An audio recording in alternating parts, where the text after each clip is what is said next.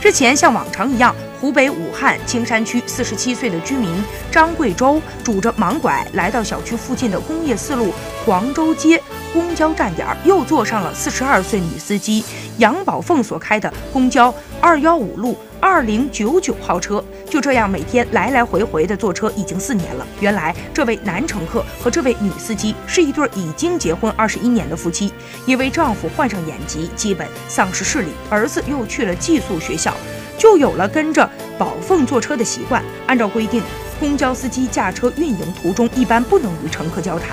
张贵州说。一路安静地坐在车上，我其实看不清楚车窗外的风景，但是我在车上，就是在他身旁，我心里就已经很满足和开心了。